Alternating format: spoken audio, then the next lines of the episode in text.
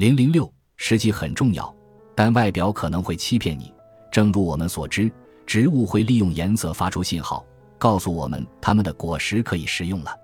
这意味着种子的外壳已经发育成熟，并且它们很可能会完好无损地通过捕食者的消化道。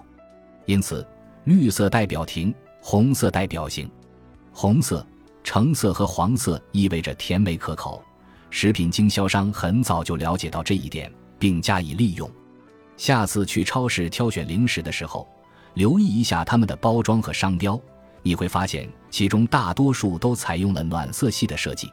很久之前，我们就知道红色、橙色和黄色是果实成熟的标志，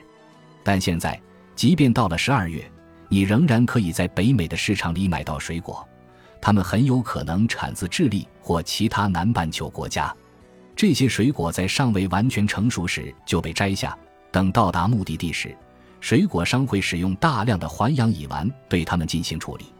环氧乙烷会改变果实的颜色，让它们看上去好像已经成熟且可以食用了。但这些水果中的凝激素含量仍然很高，因为种子的保护性外壳并未完全成熟，它们也没有从母猪那里得到要降低凝激素含量的信号。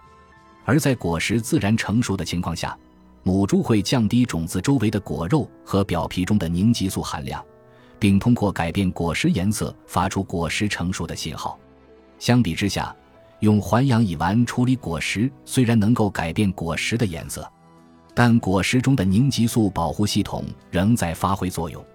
由于未成熟果实中的凝激素含量非常高，所以食用过早摘下的水果对你的健康非常不利。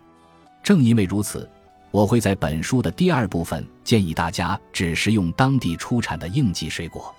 在欧洲，大多数反季水果都产自以色列或北非，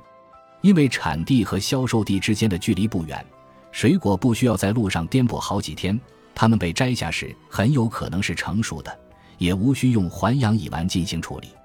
这或许能够解释为什么欧洲人总体上要比生活在大西洋另一边的美国人更加健康和苗条，